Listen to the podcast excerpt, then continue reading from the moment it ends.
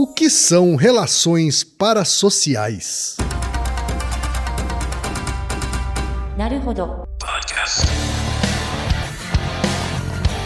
Bem-vindo ao Naruhodô, podcast para quem tem fome de aprender. Eu sou Ken Fujioka. Eu sou Altair de Souza. E hoje é dia de quê? Fúteis e úteis. Você quer apoiar a ciência? Quer apoiar o pensamento científico? Quer ajudar o Naruhodô a se manter no ar? Ouvir os episódios e espalhar a palavra já é um grande passo. Mas existe um outro jeito: apoiar o Naruhodô a partir de 15 reais por mês. Quem possibilita isso é a Orelo, a plataforma de apoio a criadores de conteúdo mais legal do Brasil. E a Orelo preparou uma promoção especial para novas apoiadoras e novos apoiadores. Quem iniciar o apoio de hoje até 31 de agosto vai receber de volta a primeira parcela. É isso mesmo. Aurelo vai bancar a primeira mensalidade, estornando o valor contribuído. É bacana para o Naruhodô e é bacana para você. E você sabe, só quem apoia pela Aurelo tem acesso a conteúdos exclusivos, conteúdos antecipados, vantagens especiais e acesso ao grupo fechado no Telegram. Então vem pro Aurelo você também. bit.ly barra traço no traço.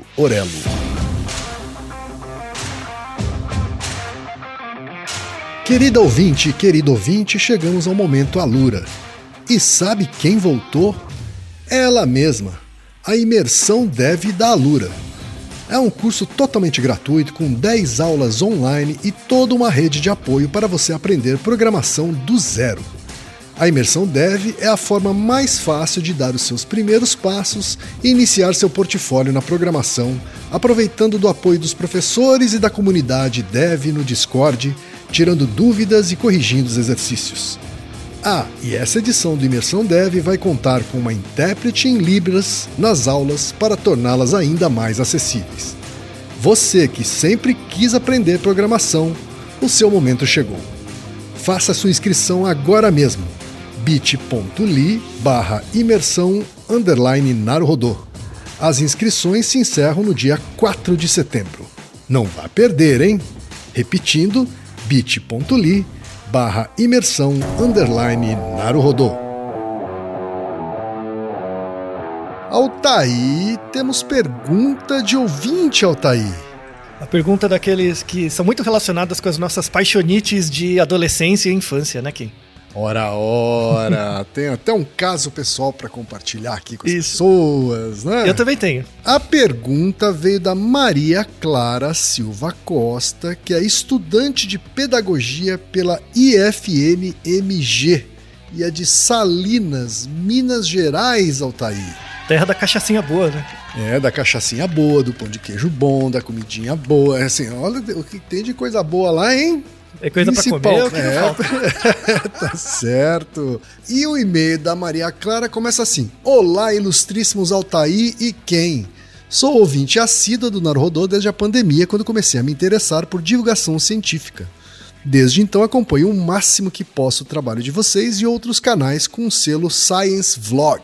Obrigado, Maria Clara. E olha, ela falou do selo Science Vlog, esse selo importantíssimo como um badge, né, de fonte confiável, né? Então, se você se deparar com esse selo Science Vlog, né, tanto em canais de YouTube quanto podcasts e afins, né, pode confiar que são é, é, validados por pares, né, Altair? Isso. E feitos por cientistas com compromisso pelo conhecimento. É um É time muito aí. forte, que já tem mais de uma década de trabalho aí na estrada da divulgação científica, e ficamos muito felizes de também fazermos parte desse grupo. É isso daí. E a Maria Clara continua. A minha pergunta, que espero ser interessante o suficiente para virar tema, já virou, Já virou. é sobre relacionamento parasocial.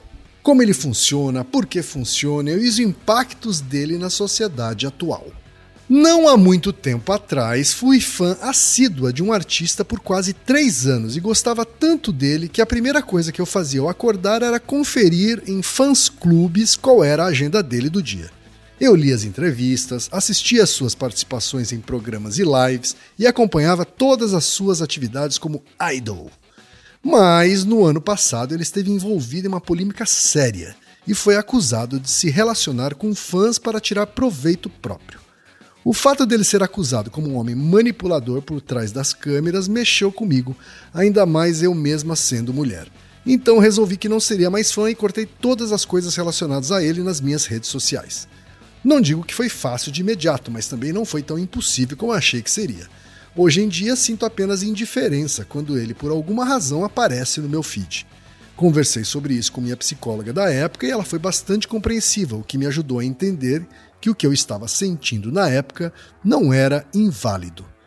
Porém, hoje ainda me deparo com muitas fãs que aparentemente não tiveram nem um pouco o senso de confiança nele abalado e fico embasbacada como o defendem com unhas e dentes. Por que, mesmo depois de acusações tão sérias, você continuaria a afirmar a inocência de alguém que você nem mesmo conhece?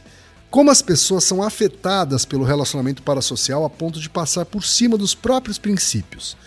Mulheres são mais ou menos afetadas. Existe perigo a longo prazo? O que a ciência tem a dizer sobre isso? Altair, eu também pergunto o que a ciência tem a dizer sobre isso, Altair. Então, Ken, é, é, de forma empática com a é, Maria Clara, você teve algum tipo de relacionamento parasocial durante sua vida? Eu tive um, um relacionamento parasocial fortíssimo na minha uhum. pré-adolescência. Foi na minha pré-adolescência, tá? Mas foi fortíssimo, assim. Eu chegava, Era uns 14, 15 chegava anos? Chegava a fantasiar assim? situações, assim, antes dos 15. Foi mais com 13, 14, assim, no máximo, né? Era uma cantora pop do Japão né? Do, da qual era fã, né? Como artista. E eu tive uma paixonite, assim, sabe? Pela figura dela, né? Ela se chamava Akina Nakamori.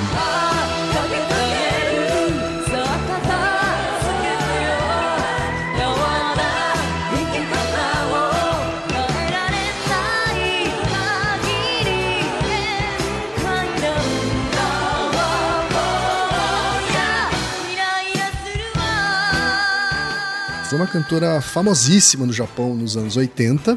As músicas né? são belíssimas, aliás. As músicas são bonitas, ela era uma cantora pop que flertava com, com músicas que saíam do comum, da, da, da, né, da média do pop japonês, então ela chamou bastante atenção é, da opinião pública, foi uma recordista em vendas de discos, em shows, etc. E depois se envolveu romanticamente com outro cantor esse romance não foi bem, ela entrou em depressão, tentou suicídio, né? E a imprensa perseguindo essa história, assim, né? E, imagina que a própria perseguição da imprensa acabava piorando a situação dela, assim, sabe? Mas aí quando, quando chegou nesse momento, assim, né, dessa, dessa, dessa parte mais dramática da história dela, assim, aí eu já não era mais um pré-adolescente e já tinha me afastado dessa fantasia, né? Mas, mas eu me lembro claramente ali que entre os 12 e 13 anos ali eu tinha uma paixonite mesmo por essa celebridade, né? Uma celebridade com quem eu nunca interagi, né? Inclusive porque não existia internet, não existia redes sociais, né? Então era realmente uma coisa unilateral, assim, sabe, Elton? Então você deu, você deu de forma ex experiencial exatamente a definição de um relacionamento parasocial, né? Que ele é um, ele é um relacionamento de só um lado. Né? Só um lado, a rigor.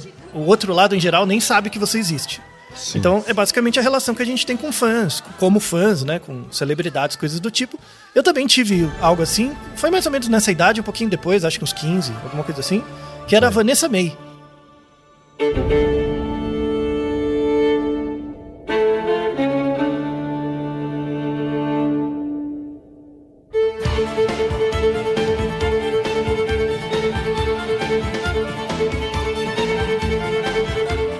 Você lembra da Vanessa Meira, uma violinista excelente, assim, né? Lembro, prodígio. lembro sim. Foi uma violinista prodígio, né? Inclusive, eu acho que. Eu não me, não me falha a memória, acho que, se não me falha a memória, foi o único show que ela fez no Brasil. Ela fez um show no Brasil, na época, uhum. no finado Credit Card Hall. E eu fui. Eu lembro que eu era duro, completamente duro de dinheiro, juntei uma grana e fui. Foi muito legal, assim, o, o, show. Depois eu, eu consegui, meti um louco, porque era do lado tinha um hotel, né? Eu fui no hotel Sim. e consegui um autógrafo ainda. Ela autografou meu CD, né? Um CD muito, muito legal dela, aliás, de, uhum. de música clássica, assim. É, eu gostava muito dela, assim, né? Nossa, mas e... então foi bem mais concreto que o meu, assim. Você chegou Sim, perto pelo menos dela. eu vi. É, pelo menos eu vi, né? É, enquanto- ah, dois minutos e na época, sei lá, eu tinha 18, sei lá, Uhum. 17, 18 anos, eu tinha um inglês medieval, não conseguia falar nada. Sei. Não aconteceu nada, né? É óbvio que ela não lembra, faz nenhum, nenhum sentido. Mas foi muito legal, assim, né? E depois foi passando, né? Passa e normal, e, e co- como tudo, né? Então, o nosso ouvinte, né, Maria Clara, sinta que você não está sozinha. É um fenômeno muito comum. Então, a, a primeira mensagem desse episódio é que todo mundo é suscetível ou pode passar por relacionamentos parasociais. Isso é normal. Não é coisa de gente desequilibrada, doida, não é nada. Não é obrigatório que você passe por isso. Mas todas as pessoas têm total capacidade de, de estabelecer um relacionamento parasocial. É interessante porque o- as pessoas ficam pensando sempre com celebridade, ator, atriz de cinema, essas coisas, né? E aí a pessoa de fato imagina que faz coisas, que a pessoa é um personagem de, de experiências da sua vida e tal, né? Isso, isso de fato, durante um, um período da sua vida, faz muito, é muito presente. Aquela celebridade é presente na sua vida de verdade. Né? Então, duas mensagens importantes. Todo mundo é suscetível a ter um relacionamento parasocial. A rigor não é indicador de nenhum problema mental, nenhum. né, é, muita gente, assim, por exemplo, coisas de senso comum que não tem evidência que as pessoas falam. Você tem um ídolo lá, na, sei lá, um cantor, um ator, qualquer coisa. Quer dizer que você tem esse ídolo aí porque você é muito solitário. Você precisa falar mais com as pessoas. Bobagem. Não tem nenhuma evidência associada com isso. Então tem pessoas que têm relacionamentos parasociais e são mais solitárias ou menos. Tanto faz. Ah, é porque você é muito introvertido. Né? E aí não consegue falar com as pessoas, por isso que você tem esses idol aí, esses negócios, né? Que você fica conversando. Bobagem também, não tem nenhuma evidência. Tá? Não tem relação com introversão e extroversão. Ah, porque você é muito neurótico, sei lá. Também não, não tem nenhuma relação. Claro que sempre pode dissociar. E aí, assim, como, como é uma coisa que todo mundo é suscetível a ter, é, é, impor- é importante falar por quê. Então, por, por que, que estabelecer uma relação com, algo, com alguém ou algo que eu não conheço e que nem sabe que a pessoa existe, que eu existo, por que, por que, que isso é tão prevalente e comum? Na verdade, uma explicação é porque isso é uma exacerbação da nossa tendência natural a ter, a estabelecer relacionamentos. Isso é visto em outros organismos. Então, por exemplo, é, é muito comum isso em inverte- invertebrado. Imagina um inseto, uma aranha, alguma coisa. Tem vários locais que são colônias de aranhas, né? O- e aí elas ficam, elas ficam todas juntinhas, né? Mas elas não ficam juntinhas porque elas querem estar juntinhas. Elas ficam juntinhas porque aquele local é um local onde todas se sentem razoavelmente seguras, né? Então uma chega, a outra vai chegando, elas vão chegando, e, e- e meio, quando tem várias, meio que se cria uma parasocialidade entre elas. Assim, você não tá me atrapalhando, eu não tô te atrapalhando, mas ao mesmo tempo eu sei que você tá ali e você sabe que eu tô, né? Então, o, o cria meio que uma tendência de grupo, né? Quando você pega meio que um, um, um ídolo, né? Sei lá, um cantor famoso, o cantor, ele cria, em- diferentemente de uma aranha, que é um espaço físico, por exemplo, uma caverna, uma coisa em que tem um espaço em que várias aranhas vão ali porque ela- aquele local é visto como seguro para elas, né? Quando você pega um ídolo, ele também cria um espaço. Só que eles criam um espaço social, né? E esse espaço social, uma pessoa chega, outra chega, outra chega, e aí você cria dois tipos de relação. A relação dos indivíduos, dos fãs, com o ídolo, e a relação entre os fãs também, né? A gente fala muito disso no, no nosso episódio porque, é, porque nos identificamos com vilões. Que tem isso também, né? A necessidade de criar uma comunidade, né? É, é que assim, quando você pensa em um vilão, que é algo ficcional, né? O vilão não sabe que você existe porque ele também não existe. Mas, mas quando você pensa num cantor, ele não sabe que você existe, mas ele existe. Então, assim, uma, uma primeira explicação para a existência da possibilidade de relacionamentos parasociais é a nossa tendência intrínseca a estabelecer relações com coisas. Ambas são consideradas relações parasociais, tanto com Ambas são. um personagem de novela quanto ah, um ator real. É que, na verdade, tem que ter um indivíduo físico. Então, por Certo. exemplo, quando você pensa, sei lá, no Homem-Aranha, né? Não é uma relação parasocial. Porque o Homem-Aranha é uma figura ficcional, tá? Quando você pensa um ator, ele, ele pode representar numa novela uma figura é, é, ficcional, mas ele é uma pessoa. Então Certo. tem que ter um co-específico, tá? Tem que ser uma pessoa também. Mesmo que essa pessoa você não conheça e ela não sabe que você existe. Ou você, às vezes, estabelece um relacionamento parasocial com o, o personagem que o ator está fazendo, né? Tanto é que às vezes tem pessoas que vê o ator na rua e quer bater nele, porque o ator é um vilão. E não tem nada a ver com o ator. Né? Alguns, Mas alguns atores e atrizes, inclusive, relatam né, que sofreram com isso. Assim, É, né? sofre bullying, é. Né, exato. As É, pessoas então- confundiam o personagem com o ator e, enfim. Né? Isso, isso fala muito mais da pessoa, do fã, do que do ator, obviamente. Uhum, certo. Uhum. Tá? Então, assim, isso mostra que é, é- é totalmente comum e possível, né? A questão que pode variar é o grau. O grau, assim, né? Se é uma paixonite, é alguma coisa. É, é relacionado um pouco com a, o período de vida, né? Com o seu período de vida. A, a nossa ouvinte fez uma pergunta: se é mais comum em mulher ou homem? Não tem evidência de que tem efeito de sexo. Então, tanto homens quanto mulheres são igualmente suscetíveis a ter relacionamentos parasociais. É que isso depende, às vezes, do tema. Então, as mulheres têm algumas, algumas figuras identitárias sociais que se identificam mais, os homens outra, mas a, outras, mas a possibilidade de ter o um relacionamento parasocial é para todo mundo. Tá? Então, isso é muito, muito comum. É interessante que esse termo, relação parasocial, apesar de ser algo praticamente que surgiu com o homem, né? Então, muitas vezes você estabelece relacionamento parasocial com entidades, né? Então, com Deus, por exemplo, se você é uma pessoa é, que acredita na existência de uma entidade transcendente, ela existe. E se ela existe, você tem um relacionamento parasocial. Você estabelece a relação, mas não sabe se ela, se ela, a entidade sabe se você existe ou não. Então essa possibilidade é comum, normal, é visto desde a origem da, da civilização. Mas esse termo, relacionamento parasocial, ele, ele apareceu a primeira vez em 1956. É, relati- é recente e não é, Bem né? recente. É, é, mas é recente, né, Altair? Faz, recente. Né, ainda faz menos de um século, vamos dizer assim. É, então. A- pra- mostrando que é uma coisa que é muito mais antiga que a internet, que a mídia, e, enfim. Sim. Tá? 1956 são dois pesquisadores, né? Que é o Horta e o Wall, que cunharam esse termo. É bem interessante esse. é, o Wall, ele é um pesquisador que era um sociólogo, mas fazia pesquisa na área de comunicação. A área de comunicação estava começando a aparecer enquanto estudo a área do conhecimento dentro das universidades ali, né? Bem no início.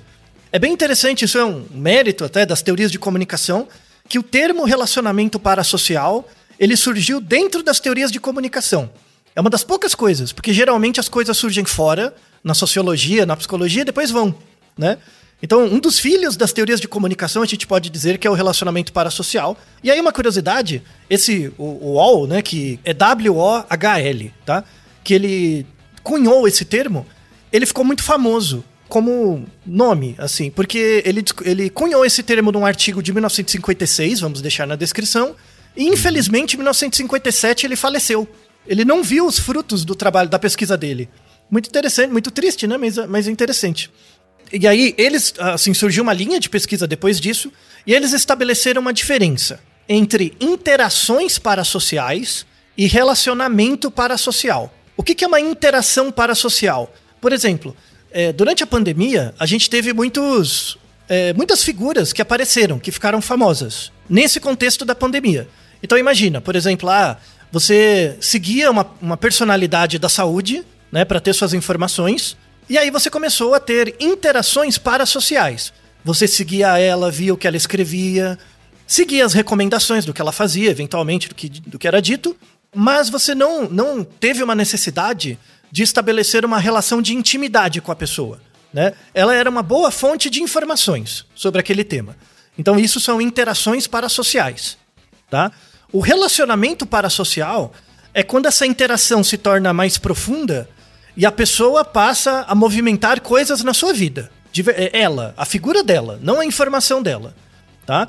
Que aí é o cantor, é a- o ator, coisas do tipo, o influencer, né? Entre aspas, o TikToker, o YouTuber. Muitos deles geram muitas, muitos relacionamentos parasociais nos fãs, né? Que a pessoa Uma faz pessoa, o que a uma pessoa pessoa faz. que uma pessoa que segue um cantor, uma cantora nas redes sociais, ainda não se caracterizou com uma relação parasocial. Ainda não. Se, ela só gosta. Se ele começa, se ele começa a dar like em tudo e interagir em todos os posts Isso. É, Isso. loucamente, aí a gente já tá mais perto disso, é isso? Isso. Quanto mais É, a- se aí- aprofunda o nível de interação e tal, Exatamente. aí se caracteriza, tá. Isso. Aí cria o fã-clube, aí começa a, a mudar o, o, sei lá, o corte de cabelo, a roupa, coisas do tipo, né? E aí, aí surge aquela, aquela coisa da paixonite mesmo, né? De você olhar para outras pessoas buscando características que você acha que aquela celebridade tem, sabe? Isso acontece muito, sobretudo na adolescência, quando a gente é jovem, tá montando esses modelos de idealização, né? Isso é mais comum, mas na verdade acontece em qualquer época da vida. Isso é chamado ritualização. Né? Na teoria de comunicação é chamado de ritualização. E é muito usado como estratégia de consumo. Né? Você já viu, por exemplo, sei lá, a atriz de novela usa uma roupa qualquer, um vestido, sei lá. E aí passa uma semana, os vestidos da, daquela atriz ficam esgotados sabe? Uhum, Tem até sim. empresa de roupa que paga, ó, tipo, usa na, na, no episódio essa roupa, esperando que as pessoas comprem. Né? Ou, ou, seja, ó, já existe um relacionamento entre vários fãs e aquela atriz que aí você esgota em uma semana as roupas e tal. Isso é chamado ritualização. E aí tem uma teoria da, da teoria de comunicação, né? Que estuda bem isso. Porque assim, a, as teorias clássicas de comunicação dizem, que, é, estudam como a mídia afeta o indivíduo. Né? Então, a, como a propaganda afeta você. Né? É esse estudo, né? Do, do emissor para o receptor. Mas aí existe hoje, hoje é muito mais forte, uma contraforça disso, que é como as pessoas afetam as mídias, ainda mais no mundo de redes sociais, né? Então, a, a, os indivíduos também têm um papel de afetar as, as mídias. Isso surgiu lá pelos anos 70, mais ou menos, que é a teoria dos usos e gratificações. Né? É uma teoria que as pessoas, na, na, área de comunicação, as pessoas não davam bola, mas a partir dos anos 2000 cresceu muito. Né? Porque, de fato, hoje, um indivíduo ele vira uma mídia. E ele pode afetar o funcionamento de outras mídias. Né?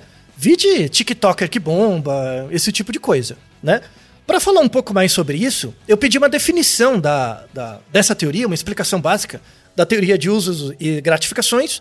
E aí, eu felizmente tenho muita sorte de ter como amigo o, a referência brasileira na, nessa área, né, de teorias de comunicação. Quem conhece muito bem também, amigo do Naruhodo, já participou de vários episódios, que é o professor Leleba, né, professor Leandro, é, da ECA. Eu pedi para ele um áudio, né? E ele deu uma definição muito interessante, muito boa, sobre essa área do conhecimento das ciências da comunicação. Então, por, por favor, quem, para quem não conhece, o professor Leleba, apresente-o. Grande Leleba, né? Grande Leleba aqui com a gente de novo. Para quem não conhece, estamos falando de Leandro Leonardo Batista, o grande Leleba, professor do Centro de Relações Públicas e Publicidade da ECA USP. É educador físico pela USP, com mestrado em propaganda e doutorado em comunicação social, ambos pela Universidade de North Carolina e livre docência pela ECA USP. Fala, Leleba! A teoria dos usos e gratificações né, é uma das teorias que aplica a mídia e que vê é, o inverso do que a gente normalmente vê. Normalmente, o que a gente estuda em mídia é qual o efeito da propaganda sobre pessoas, essas coisas todas. A, a teoria dos usos e gratificações ela é o reverso disso. Ela né, vê o que, o que as pessoas fazem com a mídia. Para que, que serve, para que, que elas usam, por isso que chama usos e gratificações. Quais os benefícios que elas têm e tal. Então, para a gente estudar isso, é, você tem que estudar isso do ponto de vista do indivíduo. Você tem que buscar o indivíduo, para ver como ele usa a mídia e as diversas mídias. Então, né, às vezes pessoas usam, por exemplo, é, um programa de televisão para determinar os horários, né? Então, de repente, ah, meus filhos dormem depois do Jornal Nacional. Esse é um uso. É, gratificações poderiam ser as informações que você recebe, os benefícios que você tem por se sentir bem informado, mas a grande diferença é de uso e gratificações para as outras teorias é, que estudam mídia, é que é o, é o, ponto de vista do receptor. É como para que que o receptor usa aquela mídia, aquele tipo de mídia. Então, para estudar não tem outra maneira a não ser as pessoas e coisas específicas das mídias, né? Então, né, lá, por que que você ouve noticiário? Para que que serve noticiário? Então, você se sente bem informado, você se sente mais seguro, você tem mais confiança. Ah, para que que você vê, assiste propaganda? Então, propaganda te indica né, produtos que você pode comprar, mas ela também te diverte, entretém. Então, essa é a ideia dos estudos de uso e gratificações. Espero que tenha ajudado. Um abraço, até mais. Tá aí, Altair, a contribuição sempre generosa do Leleba. É, exatamente. Ele deu uma definição muito boa de usos e gratificações, né? O exemplo que ele deu é muito legal, né? Meus filhos vão dormir depois do Jornal Nacional, né? Então você cria a relação com a mídia como um uso, é, ela marca períodos no seu dia. É que hoje você não tem mais a TV como um, um, um acesso tão grande, né? Para muitas pessoas tem, né? Então a, o momento do Boa Noite do Bonner ainda é um, uma coisa que marca realmente o dia das pessoas, né? É um uso que a pessoa faz da mídia para, para si. E tem a gratificação, que é o, o sentido mesmo do conteúdo que ela recebe, né? Com essa teoria dos usos e gratificações, a gente consegue responder uma, uma pergunta da Maria Clara, nossa ouvinte, né? Que ela pergunta: como que tem pessoas por exemplo, o, o, o fã, o, o, ídolo lá que ela, que ela seguia, né, foi envolvido numa certa questão e aí ela se sentiu é, ofendida e achou melhor não seguir mais, né, o, o, o, que quer que seja lá, o cantor, o ator, o que importa, né. É, como, que, como que apesar de ter tido esse escândalo, tem outras pessoas que ainda continuam seguindo e, de, e o defendem? É, isso é uma coisa muito comum hoje em dia, né? Vira e mexe você tem uma certa celebridade e acontece, entre aspas, um escândalo, alguma coisa do tipo. Como que é possível? Uma explicação está na própria questão do uso e gratificação. Depende do uso que o indivíduo vê dessa relação parasocial que você cria com, o, com a celebridade. Então, por exemplo, eu posso gostar de uma celebridade e ter usos a partir da minha relação com ela. Então, meus usos, por exemplo, ah, eu sigo uma, uma celebridade que faz exercícios. E aí eu gosto muito da maneira como ela faz vídeos de exercício. E aí eu entro todo dia, num período, e vejo os vídeos de exercício e faço também. Tem uma, tem uma relação funcional aí, né? Com a coisa. Muito bem. Uma relação funcional que, que me ajuda num, numa, numa faceta objetiva da minha vida, né? Então, mesmo que esse, essa celebridade se envolva em alguma coisa, não me afeta tanto, porque é uma relação mais funcional. Quando envolve uma gratificação, não, eu vejo a pessoa como um exemplo, ela é uma pessoa importante para certo, para a maneira como eu me vejo, aí pode afetar um pouco mais, né? Sobretudo quando a pessoa faz uma coisa que você não faria, ou você cai nesse, nessa dissociação, assim, aí acontece de você cair numa dissonância cognitiva. Então, ah, eu eu respeito as pessoas e aí eu vi um vídeo desse, dessa celebridade batendo em alguém, né? Alguma coisa do tipo. Então, eu caio em dissonância cognitiva. O que, que eu faço? Continuo seguindo ele, né? Ou abro mão? E para continuar seguindo ele, eu tenho que inventar uma desculpa para mim mesmo, para dar conta da dissonância cognitiva. Então, tem pessoas que veem a celebridade só como um uso, então aí não, não se importa muito com o que ela faz. É, isso acontece muito com um humorista, né? Tem humoristas que são muito engraçados, né? Só que como pessoa, a pessoa é um entojo né? Então a pessoa faz muitas coisas reprováveis, mas você tem um uso na relação com ela. Você ouve as piadas e dá risada, e acabou, né? Então, muita gente é, é, acaba não se importando com o caráter de certas celebridades, porque a relação é muito funcional, é baseada num uso. É, quando é baseada em gratificação, aí você pode cair num conflito, né? Você pode cair numa dissonância cognitiva. Às vezes tem pessoas que acham esse vínculo tão forte, virou uma relação parasocial, né? Que aí a pessoa não quer abrir mão disso, aí inventa uma desculpa. Aí fica defendendo mesmo. Tem outras pessoas que não, elas defendem, elas na verdade elas não se importam, né? Elas se importam com o grupo. Ah, eu, eu nem gostava mesmo tanto dele, eu gosto da relação com vocês, né? Que é o grupo uhum. de fãs, né? E não quer que o grupo acabe. Ou seja, tem muitas justificativas. Tem muito, assim, dá para entender por que, que uma pessoa defende, entre aspas, defende uma celebridade apesar dela ter feito algo que seria reprovável. Dá para entender. Porque no fundo a celebridade não sabe que a pessoa existe. Né? Tem várias hipóteses, né? várias, vários motivos que o indivíduo cria é, para justificar sua relação. Né? Então não é algo reprovável e nada. E olha que estamos falando de, de relações com atores, atrizes, jogadores, coisas assim, né? Mas será que isso acontece com político? A questão é que sim. Hoje em dia, né, a política era muito separada da arte, né, até 20, 30 anos atrás, né, era muito separada e tinha até um certo conflito de um com o outro, né? Hoje em dia não, todo mundo é midiático, né? O político vira midiático, o jogador vira midiático, tá todo mundo disputando o mesmo espaço, né? Então, muitas vezes, políticos que hoje estão mais mediatizados têm uma, uma relação mais próxima com as pessoas, né? acabam gerando esses relacionamentos parasociais. E isso vale para com a mediatização, né? Isso acaba valendo para vários tipos de profissões, né? Assim, pra qualquer tem, coisa. Hoje você tem fãs de empresários, fãs de executivos, Isso. fãs de né, professores de ginástica, de né, uhum. é, é, enfim, médicos, sabe assim, você tem hoje você tem né, influenciadores de todas as profissões, isso acaba criando uma relação muito parecida com a que se tinha antigamente só com jogadores de futebol e, e, e artistas da TV, né? Inclusive é um cuidado que a gente tem que ter no Naruhodo também.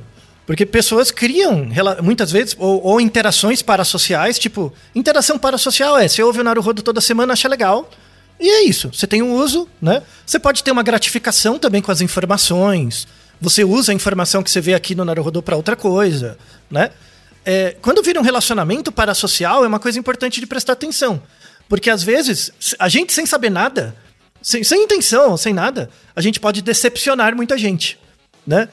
Uhum. E aí não, não é culpa de ninguém. A, a, questão é que não é culpa de ninguém, mas é, é, é uma coisa que tem que ser percebida e divulgada, como esse é um podcast de ciência, tem que ser divulgada como um mecanismo que existe e todo mundo é suscetível, tá? Faz parte. Com certeza deve ter alguma pessoa que, que possui um, um, grau de relacionamento parasocial com o Naruhodô, assim. Deve ter pelo menos uma. E às vezes a gente pode fazer alguma coisa que a pessoa não concorda. Ela pode cair, ela pode sofrer com isso de fato, sofrer de verdade. Então, uma coisa importante, as emoções que as pessoas sentem, né, com essas figuras, quaisquer elas que sejam, hoje em dia é muito pulverizado, né, são reais. As emoções são reais. Tem até um trabalho muito interessante dos anos 2000, é, é, quem a gente já está mais velho, né? Então tem coisas que são muito idosas, assim, muita gente não nasceu. Lembra da princesa Diana, né? Eu, eu óbvio que você lembra, né? Claro, uma, galera claro. não, uma galera não lembra. Lembra que ela morreu num acidente de carro, foi. Nossa, teve um auê, né? Na época, bateu o carro, enfim. Alguns anos depois do acidente, teve uma, um, um, um, artigo que foi publicado, estamos deixando na descrição, que entrevistou algumas pessoas que se sensibilizaram muito com esse acidente. Mas não conheciam a princesa da. Assim, conheciam ela, mas a princesa Diana nem fazia ideia de quem eram essas pessoas. Né? É muito interessante, foi um trabalho qualitativo que mostrou o seguinte: as pessoas sentiam uma estranheza muito grande. Por exemplo, ela seguia tudo que a princesa Diana fazia, né, as coisas. Quando ela morreu, a pessoa ficou realmente triste, como se tivesse perdido um parente, né? A ponto de nessas entrevistas a pessoa começar a chorar quando falava da princesa Diana, né? E ao mesmo tempo que ela falava, ela se sentia estranha, né? Como assim eu me sinto tão mal por uma pessoa que eu nem conheço, né? É, é exatamente isso a ideia do relacionamento parasocial. E ele não é errado. Ele não é um problema, a rigor. Ele mostra que as suas emoções são válidas. Você pode criar uma relação que pode ter gratificações muito grandes para você e você ser grata por, ou grato por essa relação, mesmo que a pessoa, o alvo, não saiba disso.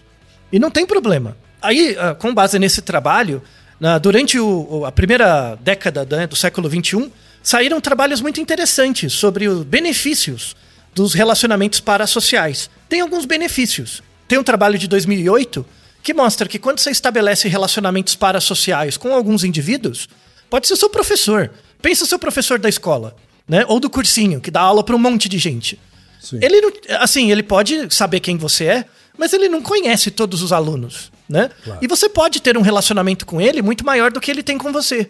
Isso acontece em muitos níveis, chefe, docente, né, esse tipo de coisa, ainda mais hoje em dia, né? Você ter um relacionamento parasocial ajuda a melhorar a autoestima, reduz o sentimento de solidão, muitas vezes, e a sensação de rejeição, também em algumas situações. Isso tem muito a ver com o nosso episódio 324, que é sobre nostalgia. Que a nostalgia tem esse papel. Você lembrar de uma coisa muito nostálgica da sua vida diminui sua sensação de solidão, parece que a vida faz sentido. Uma outra forma de trazer sentido presente para a vida é esses relacionamentos parasociais. Então, por exemplo, que não, não é a análise de boteco, tá? Uhum. Mas, por exemplo, quando você tinha lá 14 anos e gostava da cantora, é normal nessa fase da vida você se sentir desadaptado. Na escola, as pessoas não te entendem. E aí você cria um espaço em que tem um personagem que não vai, não vai te rejeitar, não tem risco, a relação é unidirecional, né? E aí dá para você treinar. Tem como você treinar várias coisas, né? Que, e, e logo isso é muito útil, né? Tem um- no- no- na, na adolescência, principalmente, é muito útil essas relações parasociais. Elas servem como um espaço de treino para várias coisas. Sem dúvida. Tem um outro trabalho que mostra, né, que quando você estabelece uma relação parasocial com uma celebridade, alguma coisa do tipo, você se torna mais empático. Isso acontece muito, eu não sei se já aconteceu com você, comigo já aconteceu. Eu, eu tenho quase certeza que com você também aconteceu. De você chegar na sua DM, Instagram, Twitter, qualquer coisa, e dropar uma mensagem de alguém que você nem conhece, contando uma história muito pesada da vida da pessoa. Já aconteceu? Assim, Sim. a, pesso- a pessoa nem te conhece e ela Sim. dropa uma história, né? Sim. Tem, tem alguns artigos que mostram isso. Que, por exemplo, como eu, eu não te conheço, você não me conhe- eu- te conheço muito bem, né? Eu sigo você, mas você Uhum. não me segue, não me conhece. Ou seja, tem uma relação para, é, é, parasocial de mim com você, né? Uhum. Esse espaço, como é um espaço que só eu, que sou o seu fã, crio, né? Porque não tem. É unidirecional, isso me gera uma maior facilidade de contar segredos e falar coisas muito difíceis. Né? É muito parecido com um espaço de transferência, mais ou menos transferência psicanalítica. Na verdade, tem que ter a figura do analista, né, para criar esse espaço de forma saudável. Mas isso acontece, né? E, e não deixa de ser um aspecto positivo também. Porque, por exemplo, uma coisa que você nunca falaria, pelo menos num certo contexto, você fala, né? E aí, isso pode ser um espaço para criar um, um contexto em que haja uma reflexão sobre isso e uma mudança. O- os espaços, por exemplo, de masculinidade, de conversa, são assim, no começo isso não acontece. Mas a partir do momento que você interage, cria-se um espaço ali que você pode falar de coisas que você não falaria em outro lugar, tá? Então, es- é, rodas de conversa é um lugar, a terapia é outro lugar, mas um terceiro lugar são as relações parasociais com influenciadores também. Cria esse espaço, tá? Então, não deixa de ser algum benefício. Olha aí, eu não, eu não conhecia esse lado positivo de uma relação parasocial. Tem, tem, tem um sentido. Assim, tem que ter uma boa, um bom senso de autoobservação. Porque, é, é, do mesmo jeito que tem um lado positivo, pode ter um lado negativo. Pode gerar dissonância cognitiva, e aí você fica vidrado na pessoa e aceita tudo que ela faz, independente de qualquer coisa. Isso é um lado negativo. É que assim, não é porque você tem. Você segue. Você é muito fã de, de um cantor que você é introvertido. Mas pessoas introver- introvertidas têm mais chance, né, uma maior probabilidade, de ter um relacionamento parasocial que pode ter algo desadaptativo. A pessoa já teria algo desadaptativo de qualquer jeito, mas aquilo canaliza. Pode acontecer também. E aí tem, eu acho que tem um lado mais negativo ainda, que é quando a mídia percebe, pela teoria de uso e gratificação, né? Quando a, a mídia percebe que os indivíduos criam esse espaço com a celebridade e usam isso, né? Um, o Instagram é o maior exemplo, tá? Mais que o TikTok, que é a ideia da bolha, né? Da bolha social, que é eu crio um algoritmo, esse algoritmo só mostra coisas que você gosta, né? E as celebridades que te reforçam, e aí cria uma bolha de segurança em que tudo que você pensa parece muito bom. E aí é, é, limita o, o pensamento contraditório, né? A abertura à lógica, a- ao contraditório. Ah, Acho que quem conhece, mas estamos gravando um- uma série especial do Nerdologia, do canal Nerdologia do YouTube, sobre fake news. Né? São 10 episódios, né? É, acabou de acabar né, a série, e eu gravei alguns deles, né, em parceria lá com, com o pessoal do Nerdologia. E tem um, um episódio muito legal que eu gravei junto com a Mila, do canal Peixe Babel, que é sobre bolhas sociais. Eu falei da parte mais de psicologia, ela mais da parte de computação, né? Porque ela é computeira, né? E é muito interessante. Tem uma fala da, da Mila que eu gostei muito, eu queria reproduzir até, né? Que é, que é o seguinte, abre aspas. As redes sociais dizem é, afirmar saber o que você quer e do que você gosta. Por isso que você fica nela. Mas, na verdade, as redes sociais estão decidindo essas coisas com base em objetivos definidos por um terceiro. Né? Então, quando você está na rede social e começa a aparecer vários produtos, seja publi de influencer, ou seja os produtos mesmo do Instagram, né, ou de qualquer rede, conforme isso vai aparecendo para você, dá a sensação de que era isso que você queria. Mas na verdade não, eles estão decidindo o que você quer com base naquela bolha, né? Porque o que você quer não é só o que você quer. É o que uma, a- a- um grande contingente de pessoas parecidas com você também quer. E esse é um lado muito negativo do, do influencer ou da celebridade e das relações parasociais. Muitas vezes eu posso, eu posso fazer você consumir várias coisas porque a gente tem uma relação. Não de mim com você, mas de você comigo, né? Unidirecional. E aí você consome tudo. Então isso pode ser muito perigoso. É, eu não sei se você lembra que um tempo atrás, que eu não sei se foi de propósito ou não, mas uma certa influencer do Instagram, que eu não vou lembrar o nome, que eu não, não lembro disso, é, postou uma foto e nessa foto do lado tinha uma TV que estava como um projetor e tinha um slide. E nesse slide estava mostrando o planejamento de comunicação do perfil do Instagram dela mesma, né? E aí estava escrito assim: não, se você acordar antes das nove da manhã, poste um story com o relógio dizendo força. Se for depois das nove da manhã, poste tal coisa. Sabe? Tudo fabricado, Uhum. né? Dá aquela sensação, mano, tipo, tipo, que não imagina, por exemplo, quem você tem um relacionamento com alguém e aí você descobre que a pessoa tem um caderno que ela anota tudo que ela faz com você, assim, como se fosse um treinamento, sabe? Sim. Não soa meio bizarro, né? É, se, se você é um fã apaixonado desse seguidor, você não vai ficar meio decepcionado? Olha, tem gente que eu ficaria, mas eu sei que tem gente que, na verdade, talvez até admirasse mais, viu? Então, é, você vê como. Então, isso tem a ver com o uso e a gratificação.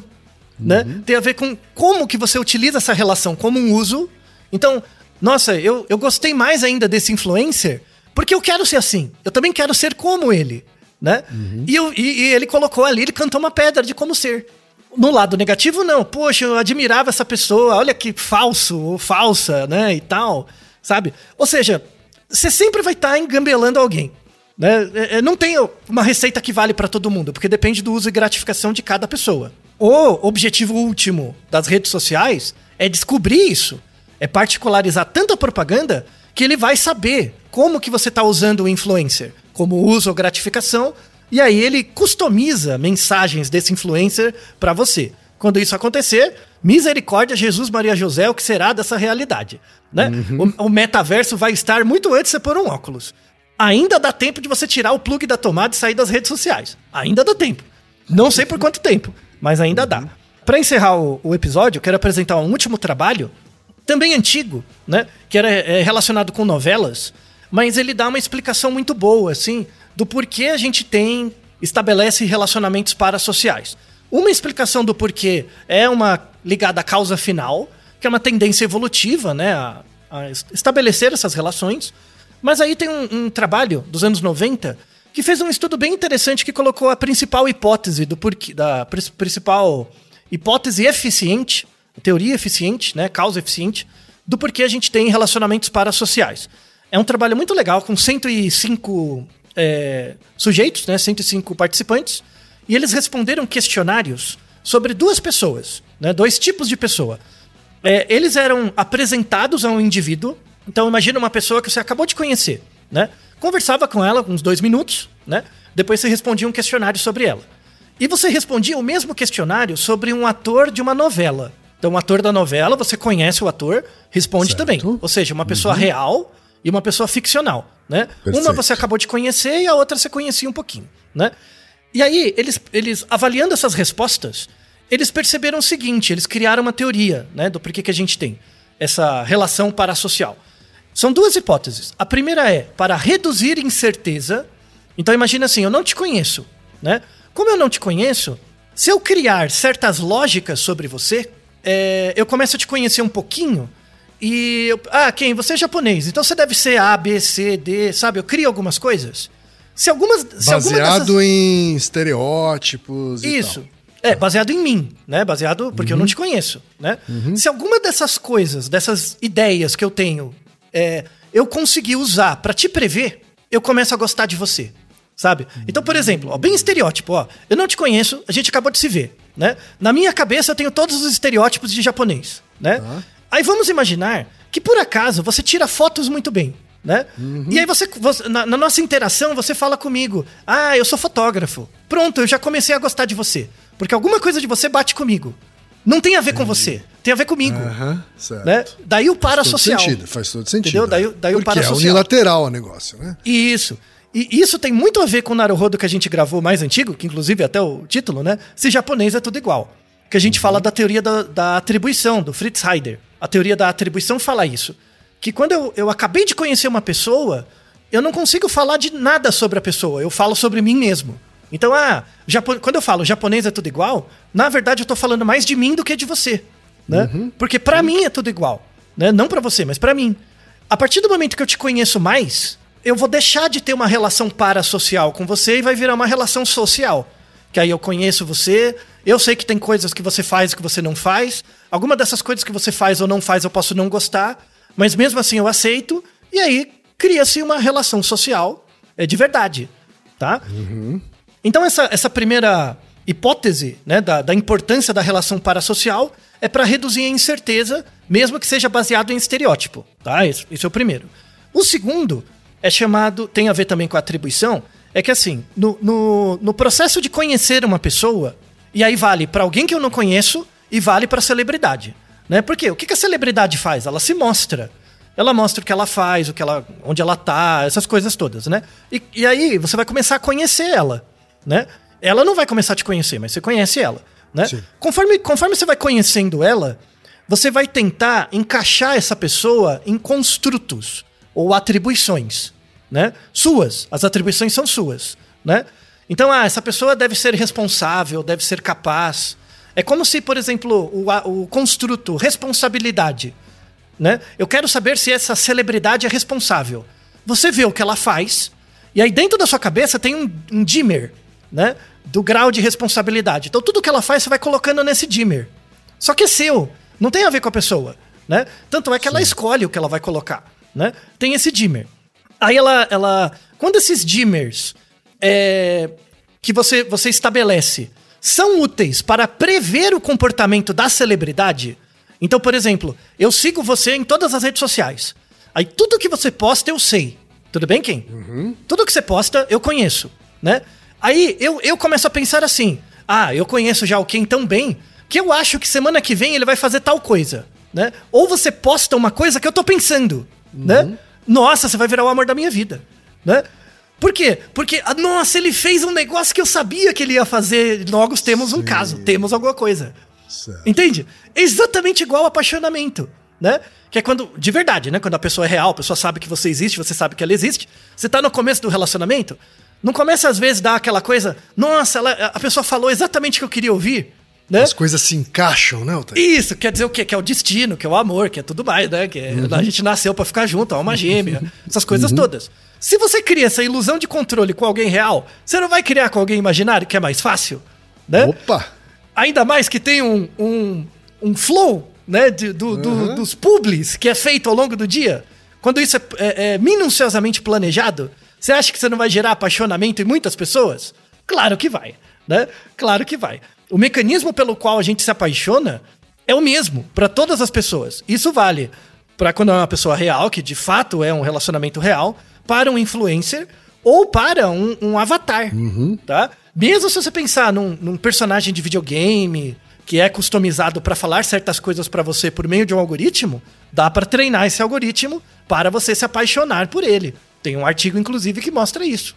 Eu diria além, né? Você consegue, inclusive, emular isso criando personagens que, né, que evocam isso em você, né? Percebeu que a gente tá lascado, né? Percebeu que a gente tá lascado, né? Então, então o mecanismo básico é esse. Você tem certos, certos construtos dentro de você, certas réguas que você usa para medir os outros. Como a pessoa é uma celebridade, ela não sabe que você existe, você aplica a régua nela. Mas ela não precisa aplicar em você.